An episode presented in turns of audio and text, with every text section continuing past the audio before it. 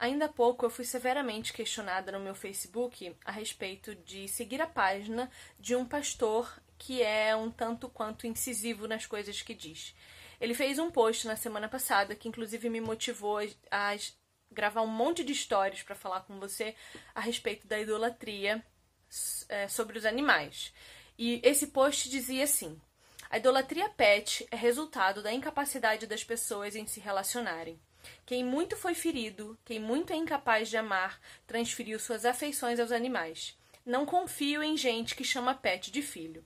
Esse foi o post que foi printado e mandado para mim no meu sistema de mensagens, questionando para mim se eu realmente seguia um cara que falava uma coisa dessas. Olha, vou falar uma coisa para você. A essência do que ele disse é a maior verdade que eu conheço. Vocês me conhecem, sabem que eu tenho um monte de animais em casa, os amo, absurdamente muito, mas concordo com a ideia de que você tratar um bicho melhor do que você trata o seu marido, tratar o seu cachorro melhor do que você trata os seus filhos, não é uma coisa saudável. Você não pode alimentar o seu animal melhor do que você alimenta a sua família. Você não pode alimentar o seu cachorro e saber que um vizinho seu, uma família inteira passa necessidade e não ajudar o que ele fala a respeito de idolatria é isso: é você tratar o seu animal de uma forma que nem ele consiga se defender de você. Não é saudável as pessoas cuidarem de seus animais e tratarem-nos como se fossem seres que pensam como nós. E tratando eles assim, a gente passa para eles as nossas angústias e os nossos problemas psicológicos. Eu cuido dos animais das pessoas quando elas viajam. Esse é um dos trabalhos que eu tenho. E eu vejo muitas pessoas tratando seus animais de uma forma tão absurda, tão dependente, que quando elas viajam, esses animais passam mal, infartam e tem que ir pro veterinário. Isso já aconteceu. Já aconteceu deles pararem de comer, de eu ter que botar comida goela abaixo. Isso é saudável? Você criar o seu animal para que dependa tanto de você e você dele, que numa separação de dois dias isso não seja possível? Isso não é saudável. Mas antes de falar sobre isso ou sobre qualquer outra coisa, eu entendi que o questionamento dela foi eu seguir um cara como esse. Um cara que no fim de uma frase diz que não confia em gente que chama pet de filho.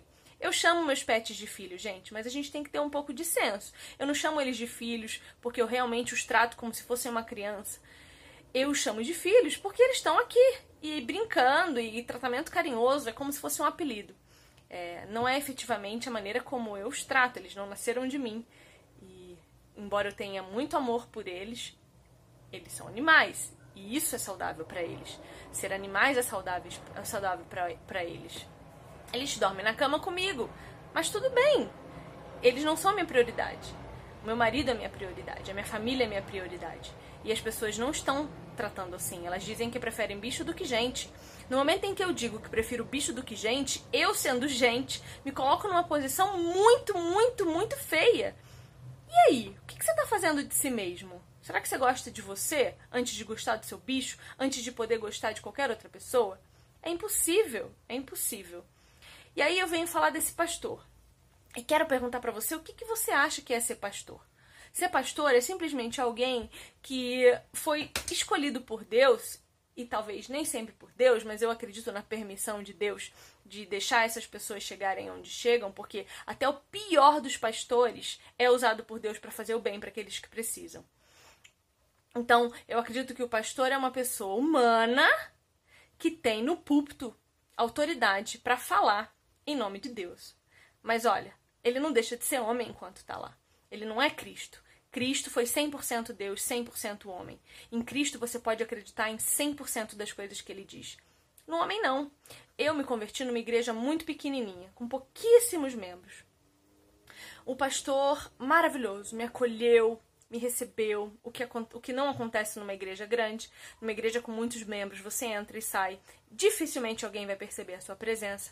Eu fui percebida, eu fui cuidada, eu fui amada. Conforme eu fui crescendo espiritualmente, lendo a Bíblia sozinha, buscando material teológico que me engrandecesse, eu fui discordando com a ideologia individual e humana daquele pastor. E tudo bem, não tem problema eu discordar. Agora, querer que ele seja como eu, isso não pode acontecer. Eu não posso exigir que as pessoas sejam exatamente como eu sou, pensem como eu penso, porque cada um tem uma realidade. Cada um foi criado de um jeito. As nossas perspectivas são diferentes. Se eu leio uma poesia, eu vou ter uma interpretação. Se meu marido lê a mesma poesia, a interpretação dele vai ser completamente diferente. Não porque somos marido e mulher, mas porque somos homem e mulher. Temos visões diferentes de mundo e isso muda tudo a nosso respeito. Então, as igrejas pequenas são importantes, elas cuidam das pessoas enquanto precisam. Eu não me encaixei na que eu estava e eu mudei. Se você não se encaixa com as coisas que o pastor Anderson Silva diz, não o despreze enquanto pastor. Não despreze seu ministério. Simplesmente não siga a página dele. Eu não concordo com tudo que ele diz, nem com a forma de tudo que ele diz, mas eu acredito que ele é um homem de Deus que está fazendo uma obra excelente, não só nas redes sociais, porque nas redes sociais você não conhece 10% da vida dele, mas fora das redes sociais. Então procura saber de quem você fala mal antes de falar mal e de preferência, nem fala, tá bom? Um beijo.